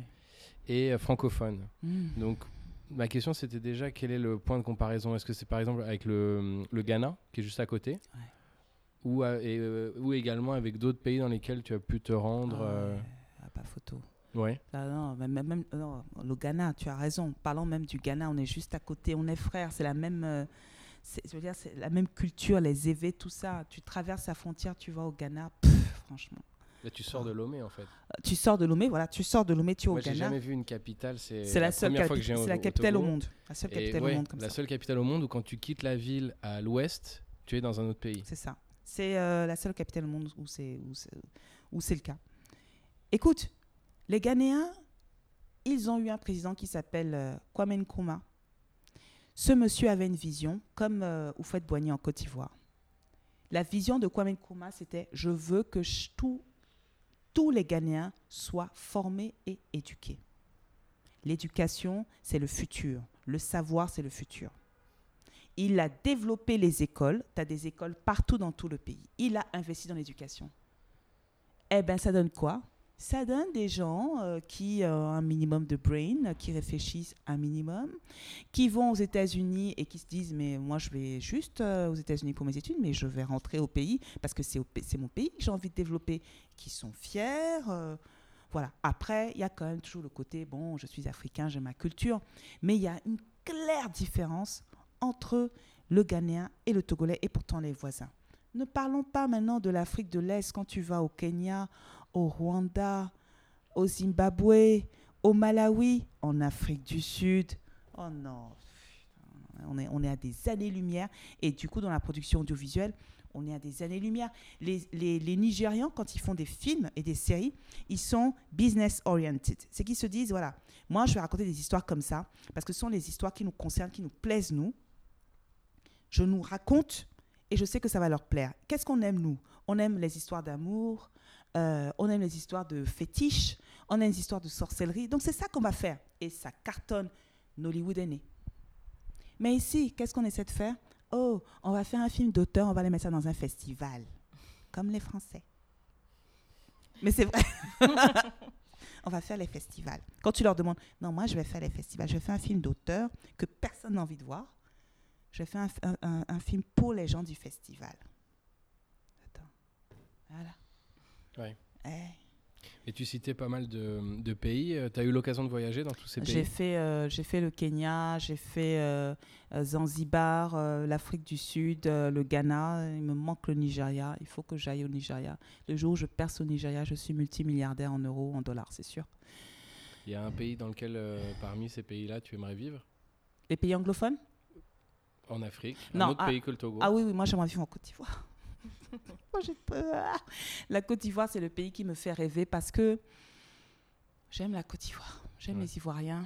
Leur mentalité J'aime leur façon de penser, j'aime leur façon de danser, de chanter, j'aime ce qu'ils mangent, j'aime leur façon de décorer, j'aime la façon de s'habiller, j'aime, j'aime, je, je les aime parce que un Ivoirien, il va faire un truc, c'est mauvais, il va te dire mais c'est quoi? Moi c'est bon quand même, c'est moi qui l'ai fait, il est fier, il, lève la poitrine, il te regarde, c'est moi qui ai fait. Alors que le Togolais, il fait un truc extraordinaire, il dit ah ça c'est, to- c'est au Togo qu'on a fait ça. Euh, les mal. Togolais là, vraiment, si c'est Yovodé là, c'est bon, mais Togolais là, on connaît les, on, on se connaît ici au Togo, non, voilà. Alors que les, les Ivoiriens, ah non, non, non, non, non, non, non, ils sont, ils sont fiers, quoi, ces gens-là, mais j'adore. Et donc, dans, mon- dans, mon, dans mon métier d'artiste, à chaque fois que je vais à Abidjan, ça grouille, quoi, dans ma tête, ça, ça, ça, ça, ça fume. J'adore, j'adore. La première chose que je fais quand j'arrive à Abidjan, j'arrive à l'aéroport, la première chose que je fais, c'est manger à Tchéké. Je dis, Où est-ce qu'on peut manger à Tchéké poisson là-bas? J'adore. Même les simples, tu vois, euh, ils ont compris, ils font les maquis. Le maquis, c'est un petit restaurant populaire, très simple là. Eh ben, tu peux aller manger dans les maquis là-bas. C'est en plein air, on mange dehors, on s'en fout de la salle climatisée. Pourquoi manger dans une salle climatisée? On vit en Afrique, il y a du vent. On mange dehors. Ils, te, ils pensent à te préparer des petits lavabos pour se laver les mains. On est en Afrique, des petits lavabos pour se laver les mains. C'est propre. Et tu manges local. Voilà. Non. Ici, c'est quoi? Tu veux, on, va, on va te mettre des meubles La Roche pour boire. On va mettre de la clim. On va faire euh, une macédoine de légumes. Et là, on dit Ah, un peu de saumon fumé. Ah, là, c'est top. Attends. Et on va mettre du temps à te servir aussi. Ça, c'est très important. Ça, c'est très ouais. important. À la locale. Pour toi, la Côte d'Ivoire, c'est le pays qui bouge le plus, qui est le plus en avance? Ouais. Dans la, euh, avec le Sénégal, ce sont les deux pays euh, qui, euh, qui avancent bien. Le Sénégal me parle moins parce que euh, je me sens pas à l'aise dans, dans, dans les pays où l'islam est très présent. Ça, c'est juste moi, ça, Ouais, c'est ouais. personnel. Je me sens pas à l'aise dans ces pays-là. Et parce qu'on parle beaucoup le Wolof, comme ici au Togo. C'est un handicap. Quand tu vis au Togo et que tu ne, tu ne parles pas bien le Mina, c'est un handicap parce que les gens n'ont pas cette euh, compréhension fine du français. J'expliquais tout à l'heure que la masse populaire, ils vont au- à l'école jusqu'au CM2 maximum. C'est quand ils vont à l'école. Donc le français, ils le parlent approximativement. Quand tu parles, tu n'es pas sûr de ce qu'ils comprennent. Pareil euh, au Sénégal, à Dakar, ils parlent beaucoup de dialectes, ils parlent le Wolof, tout ça. Donc, tu n'es pas sûr de ce qu'ils comprennent. En Côte d'Ivoire, il y a tellement d'ethnies que tout le monde parle le français. Ah, moi, je suis bien là-bas. Ouais, et du coup, euh, forcément, dans la communication, ça se ressent dans les échanges, puisque la communication est, C'est plus fluide. est fluide. Ils ont leur français ivoirien, hein, avec, euh, ils ont transformé Ouais, ouais. le français, Mhm. c'est beau, j'aime comment ils parlent aussi. Ils te, ils te, L'accent. Ah, l'accent. Et puis les mots, c'est très imagé. Euh, tu m'as mis dans le pain. Tu m'as mis dans les draps. Tu m'as mis dans, dans des problèmes. Voilà, c'est une expression. Tu m'as mis dans le pain. Mais pourquoi dans le pain? Tu vois, Ah, le pain. Tu vois, voilà, dans le. Exactement. c'est ça. Voilà. T'as Et compris. du coup, euh, Côte d'Ivoire et côté anglais, euh, Nigeria? Non, non, Nigeria, je ne me vois pas vivre là-bas, juste pour le business. Ouais. Vivre, moi, je me verrais bien vivre à Cape Town. J'adorais Cape Town. Euh, Afrique du Sud? Oui. Ouais, c'est ça. hein. Le Cap. c'est- Mais non, quand je disais Nigeria, c'était dans le sens euh, pays qui bouge le plus? Pays qui, ah, qui bouge. Dans ce oh, sens-là, Chez les non? anglophones? Ouais.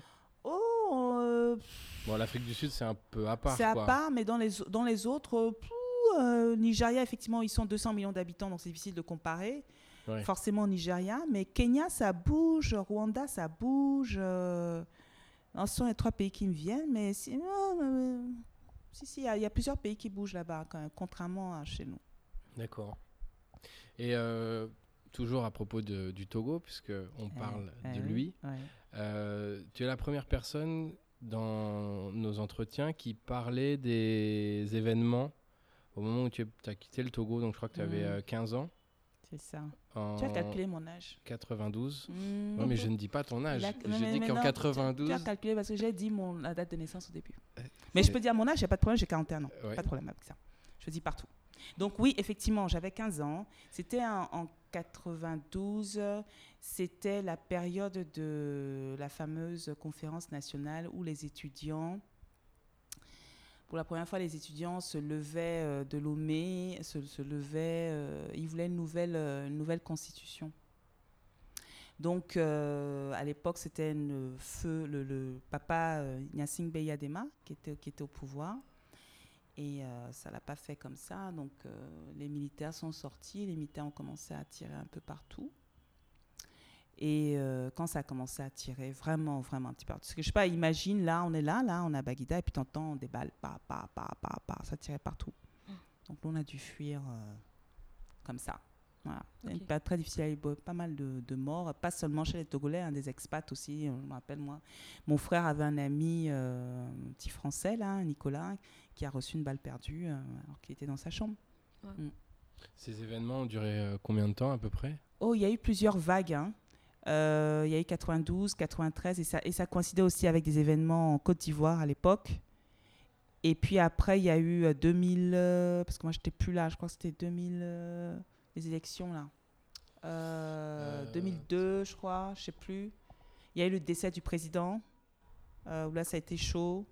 Attends, il Ah est c'est les- décédé, ah c'est non, c'est tous les- 2005. hein. C'est tous les 5 ans, donc c'est C'est en 2005. 2005 qu'il est décédé, 2005. Puisque la prochaine, c'est ça. 2020 euh, Ouais. en théorie. Non, non, c'est pas théorie, c'est ça. Ouais. c'est pas théorie, c'est ça. Ouais. Donc, euh, je me disais, ouais, parce qu'en 92, euh, il y a eu un jour où les événements ont commencé et après, il y a eu des affrontements pendant euh, plusieurs jours. Ouais, plusieurs jours. Par contre, je peux pas te, je peux pas te, te dire combien de temps. euh, ça a été une période de ma vie euh, pas top. J'ai euh, juste retenu qu'on est parti et euh, j'ai fait un, un espèce de blackout là jusqu'à ce que je me retrouve en Guadeloupe. Donc il y a eu euh, six mois entre temps où euh, je me souviens, j'ai pas de bons souvenirs. Parce que de Lomé, tu es parti au Bénin? De Lomé, on, a, on est arrivé au Bénin et là, heureusement, mon père a un très bon ami là-bas qui nous a fait, euh, qui nous a pris des billets. On a atterri en France, à Paris, et puis on est allé à Rouen chez ma tante. Euh, et on est arrivé dans un contexte familial très difficile. Et euh, on est resté six mois là-bas. Et ensuite, Et je suis partie en. Guadeloupe. Et là, en Guadeloupe, c'était top. D'accord. Moi, j'aimerais euh, revenir à tes enfants. Euh, ils ont quel âge aujourd'hui? Donc, Eva a- va avoir 7 ans en septembre. Et puis, Lénie a 4 ans. D'accord. Et donc, ce sont de, de jolis enfants métis? Alors, tiens, je vais répondre à ça. Quand j'étais enceinte et que donc j'étais euh, j'étais donc avec mon mari, mon mari étant français donc blanc, Mhm. tout le monde me disait que ça soit en Occident ou ici, vous allez avoir de jolis enfants métis. Je dis ah bon? Qui vous a dit que parce qu'ils sont métis, ils vont être jolis Parce que quand les métis sont mauvais, vilains, ils sont vilains. hein. Ils m'ont fait, mais non, attends, qu'est-ce que tu racontes? Mais t'as des idées bizarres, toi Ils vont forcément être beaux. J'ai dit, je vais te montrer, on va regarder sur Google, je vais te montrer. Quand ils sont vilains, ils sont vilains comme les autres. mais oui, j'ai de beaux enfants métis, ils sont magnifiques, les enfants. Mais je dis ça parce que j'étais en face de moi. Ouais. Et je pense que tu ne peux que avoir des enfants beaux. Oh, c'est gentil, t'as pas vu mon mari Il aurait pu être moche. hein. oui, c'est vrai. Il aurait pu, donc ça veut dire qu'il n'est pas Non, moche. il, est, il est beau, mon mari. Comme tout. Il a séduit une très jolie femme en tout cas. Ouais, ouais, ouais, il m'a eu, ouais. Je mais sais pas si, si les gens l'entendront, mais je pense quand même, tu as un charisme assez impressionnant. c'est vrai? Ouais, je t'assure, ouais. Ouais, ouais, ouais, je te dis c'est vrai, mais on m'a souvent dit c'est vrai. Donc finalement, j'ai accepté maintenant. Mais ce charisme, c'est- un avantage. Quand, par exemple, je vais dans des événements, machin, je dois vendre Yobo Studio, c'est très facile parce que j'attire facilement. C'est un inconvénient parce que il y, a des, il y a des gens qui ont très peur de moi. J'ai du caractère, c'est vrai. Mais il y a beaucoup de gens avec lesquels je travaille qui ont peur de moi. On m'appelle un peu comme une la dame de fer, quoi. Tu les vois. hein. Euh, pour les castings. Il dit Attends, on va la voir, on va la voir, on va voir la dame là. A, j'ai perdu mes moyens. Je suis venue à un casting, je vous ai vu, mais quand je vous ai vu, j'ai perdu mes moyens. Et donc j'ai ma Maddy Foltec, euh, qui est ma, ma scénariste favorite là. Maddy me dit toujours, mais Angela, tu sais qu'ils ont peur de toi. Essaie de sourire un peu, sois gentille. Je dis, mais Je suis gentille.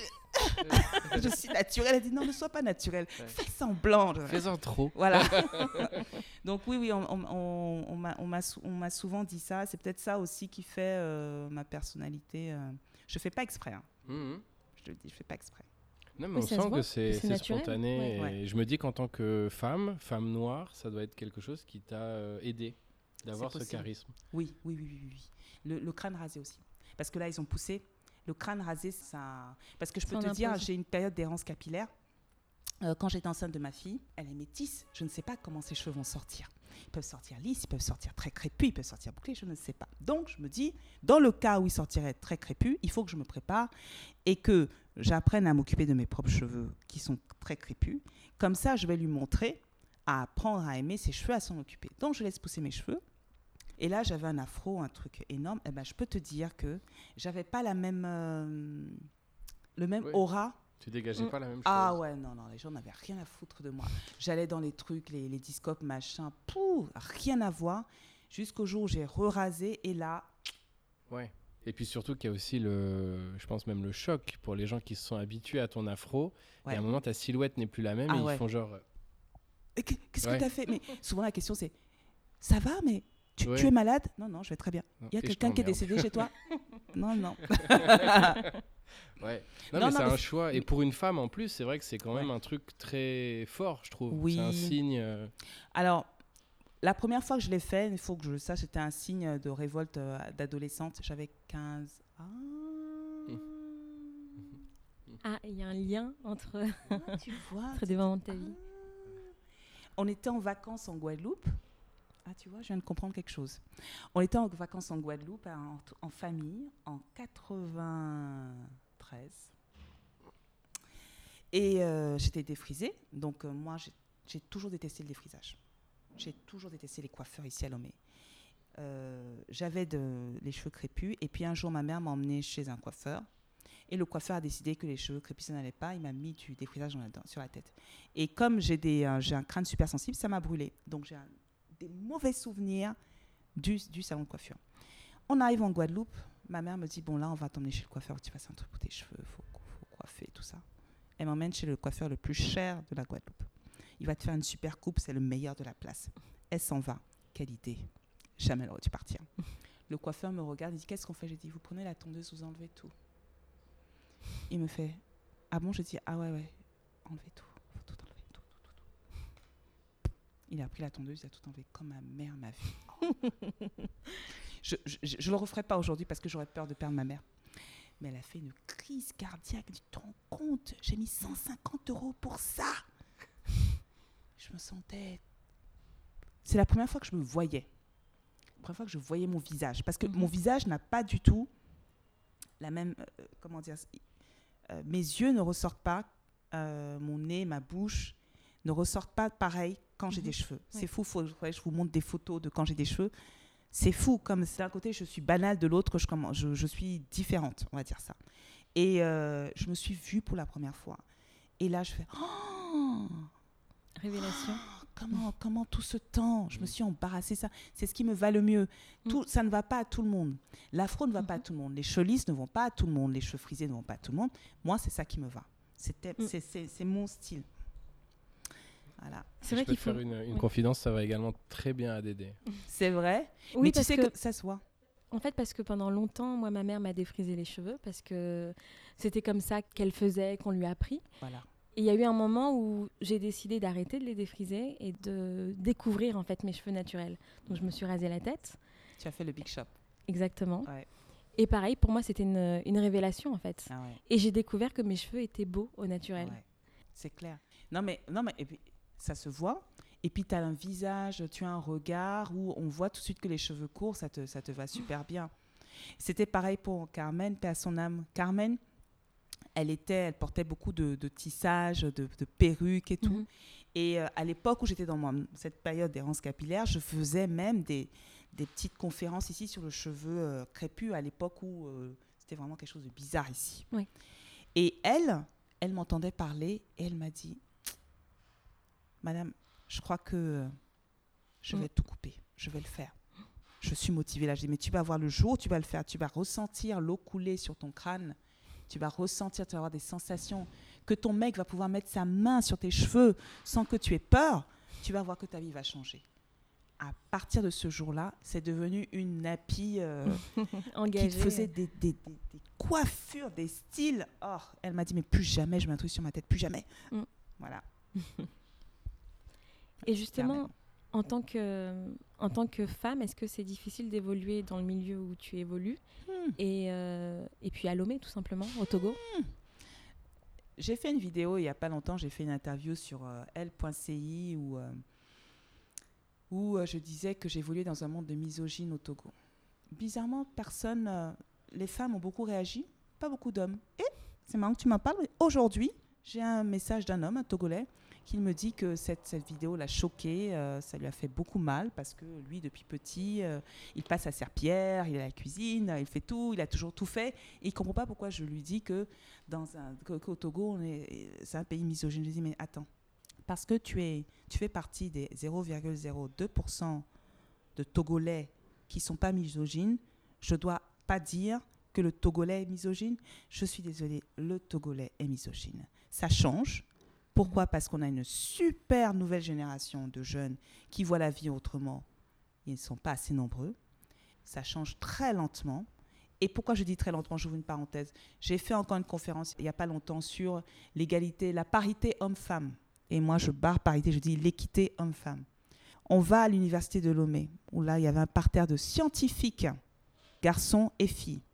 Il y a un garçon qui lève la main et qui nous demande, mais, madame, quand vous êtes ici, là, à faire la conférence, ou bien que vous voyagez, qui s'occupe à la maison de vos enfants?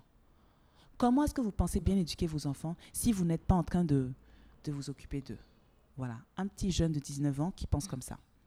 On est dans un pays où la femme, sa place, c'est dans la cuisine, à la maison, derrière un bureau en tant que secrétaire, assistante d'eux, et très souriante, en talons euh, complet pagne, avec la perruque si possible, discrète, qui va à la messe le dimanche, qui aide tous ses, comment dire, Frères comment on appelle sœurs. ça là, les gens, les frères et sœurs de, de l'Église, euh, qui s'arrange pour, en- pour entrer assez tôt le midi pour superviser la cuisine, si c'est pas elle qui l'a fait, et le soir, qui s'occupe de ses enfants. Elle peut travailler, hein, mais elle, doit faire, elle, ne doit pas, elle ne doit pas oublier son boulot de femme.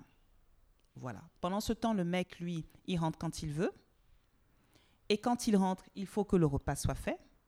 Et il faut que Bobonne, c'est le terme, il faut que Bobonne aussi, après avoir fait tout ça, elle assure au lit. Parce que si elle assure pas au lit, il va lui dire clairement, mais moi je vais en trouver une deuxième qui va assurer. On est dans un pays, vous ne le savez peut-être pas, mais moi j'ai découvert il n'y a pas longtemps, où la polygamie est autorisée. Je ne le savais pas. Tu regardes toute la carte là, la carte à Mhm. part les pays musulmans.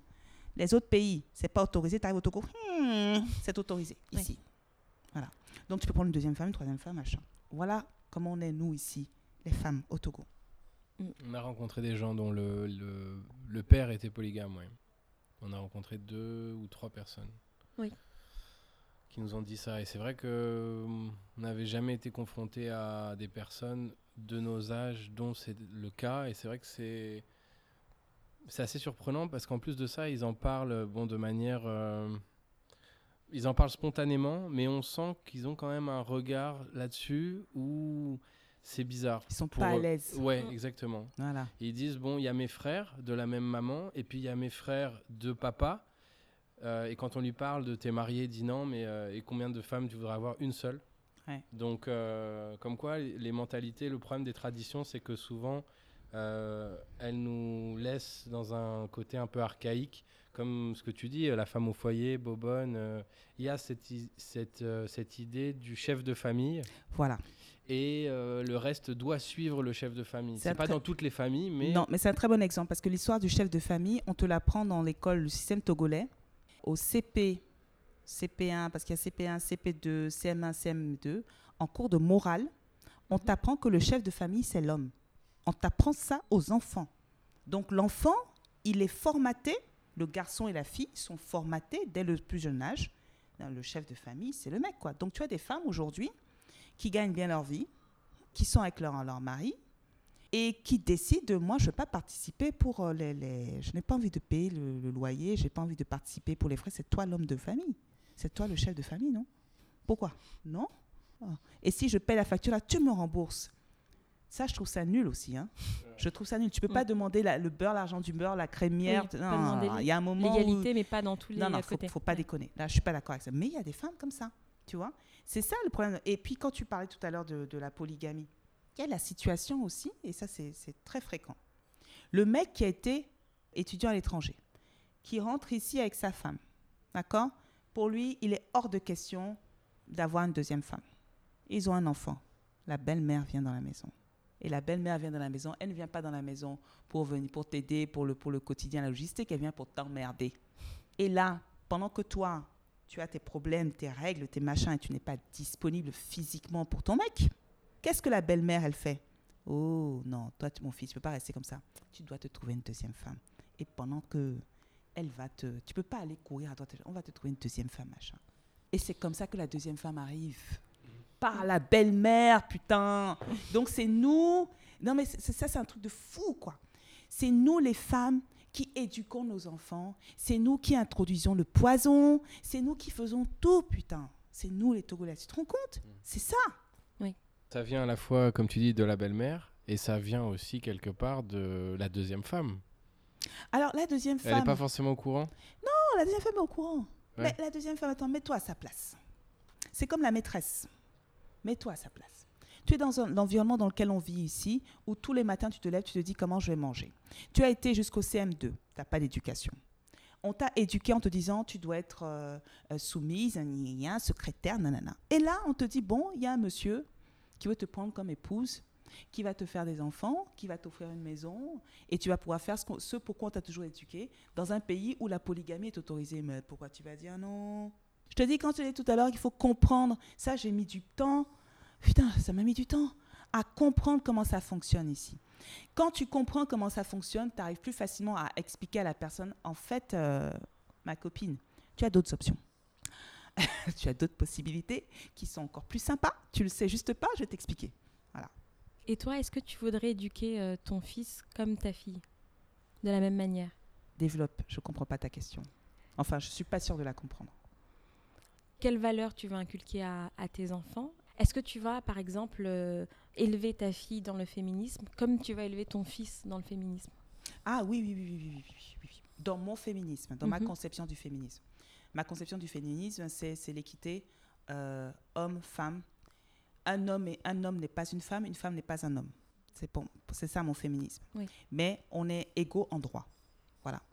Euh, mon petit garçon, il n'y a pas si longtemps que ça, mon petit garçon est en train de pleurer.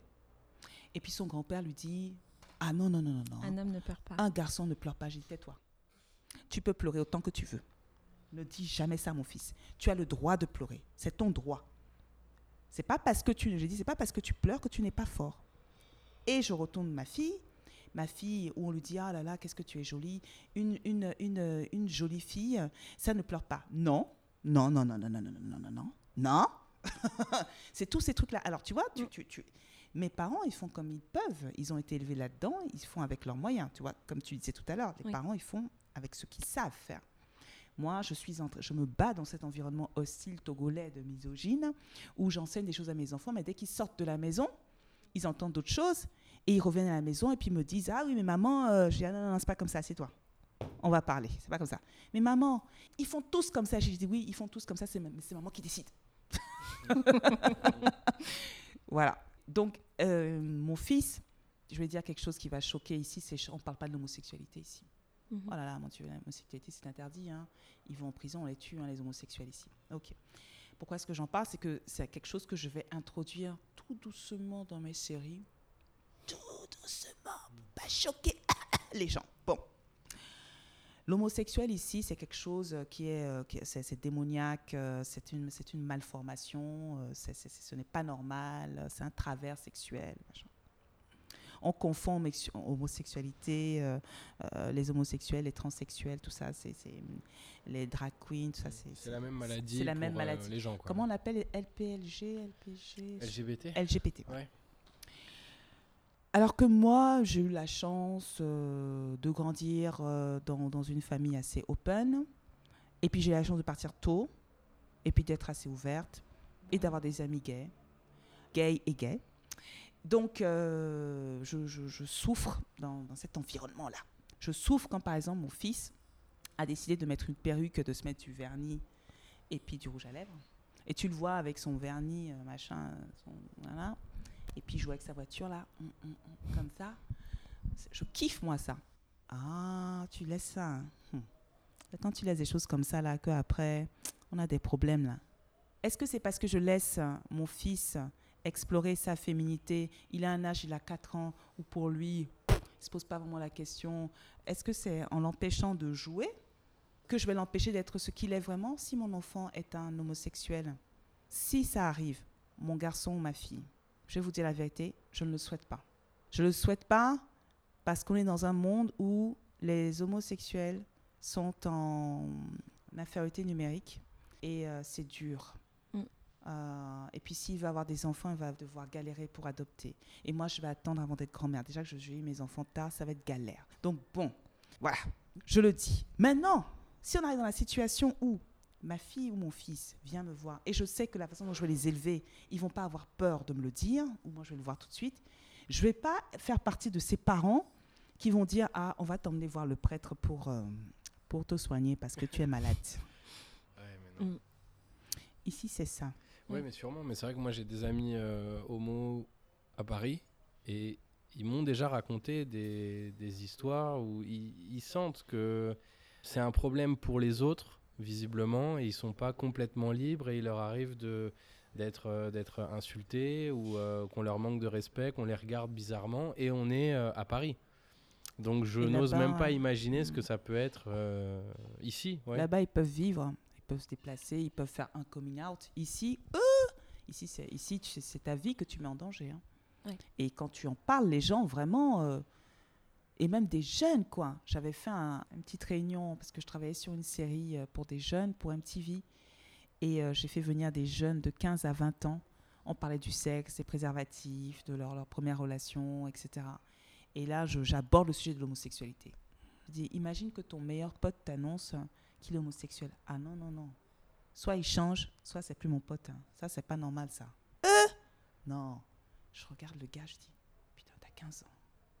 Je dis, et tu regardes les séries, euh, les Gossip Girl, euh, les Game of Thrones, euh, toutes les séries qu'on voit là sur Netflix, tu regardes tout ça. Oui, mais ça, c'est les trucs de là-bas, là. C'est parce qu'on monte ça à la télévision, c'est pour ça.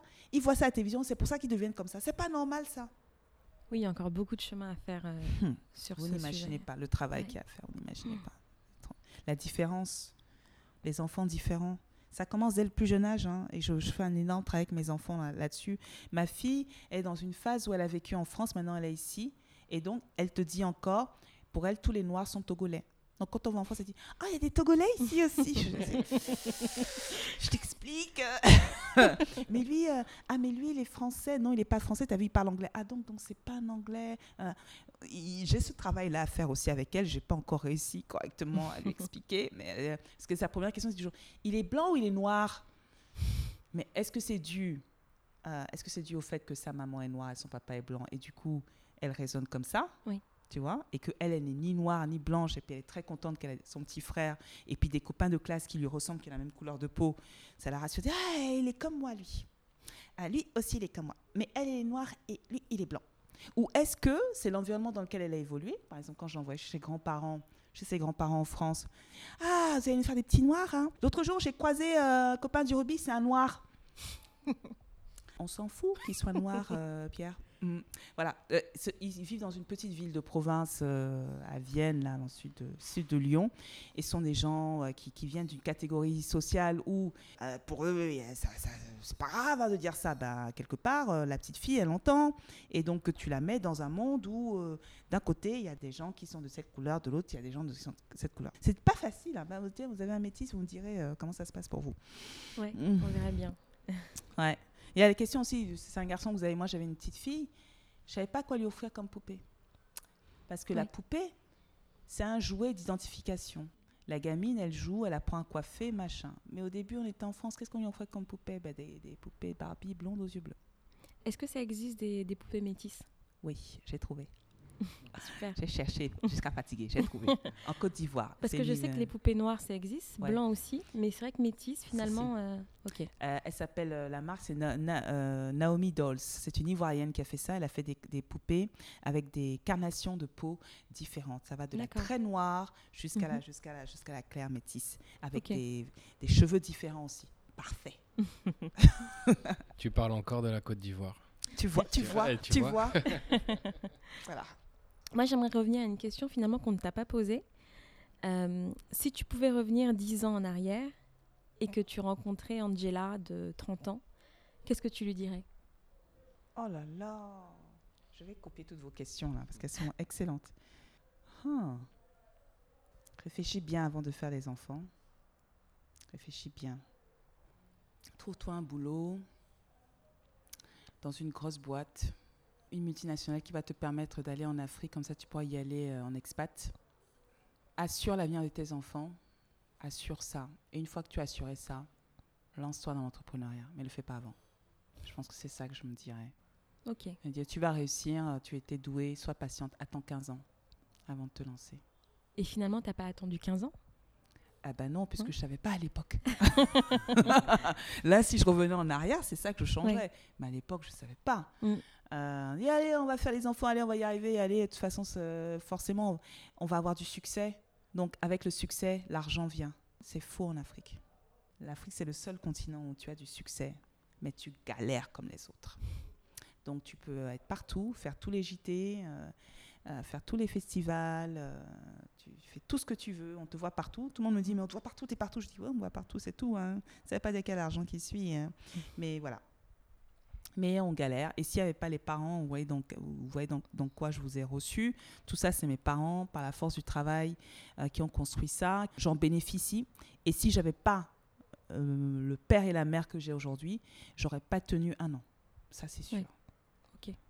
Si euh, maintenant tu croisais Angela dans 10 ans, qui est-ce que tu aimerais trouver en face de toi? Non, j'aime bien cette question. J'aimerais que Angela, dans 10 ans, euh, c'est con ce que je veux dire, mais c'est, la vérité. J'aimerais que Angela, elle, ait énormément de zéros euh, sur son compte, qu'elle ait euh, ouvert toutes les écoles qu'elle rêve d'ouvrir dans plusieurs pays d'Afrique. Des écoles pas forcément adressées aux femmes, hein, des, écoles, des écoles mixtes, où on forme les enfants en fonction de leur personnalité et de leur euh, capacité. Dans 10 ans, j'aimerais avoir déjà fait plusieurs films. Euh, j'aimerais avoir perdu du poids, être super musclé, euh, avoir pas trop pris une ride. Euh, j'aimerais avoir pris le temps, l'intelligence de passer du temps avec mes enfants et que mes enfants me reprochent pas de ne pas avoir été avec eux. J'aimerais avoir pris le temps de m'être bien occupée de mon mari, que je néglige énormément. Si tu m'entends, Jean-Luc, tu le sais de toute façon.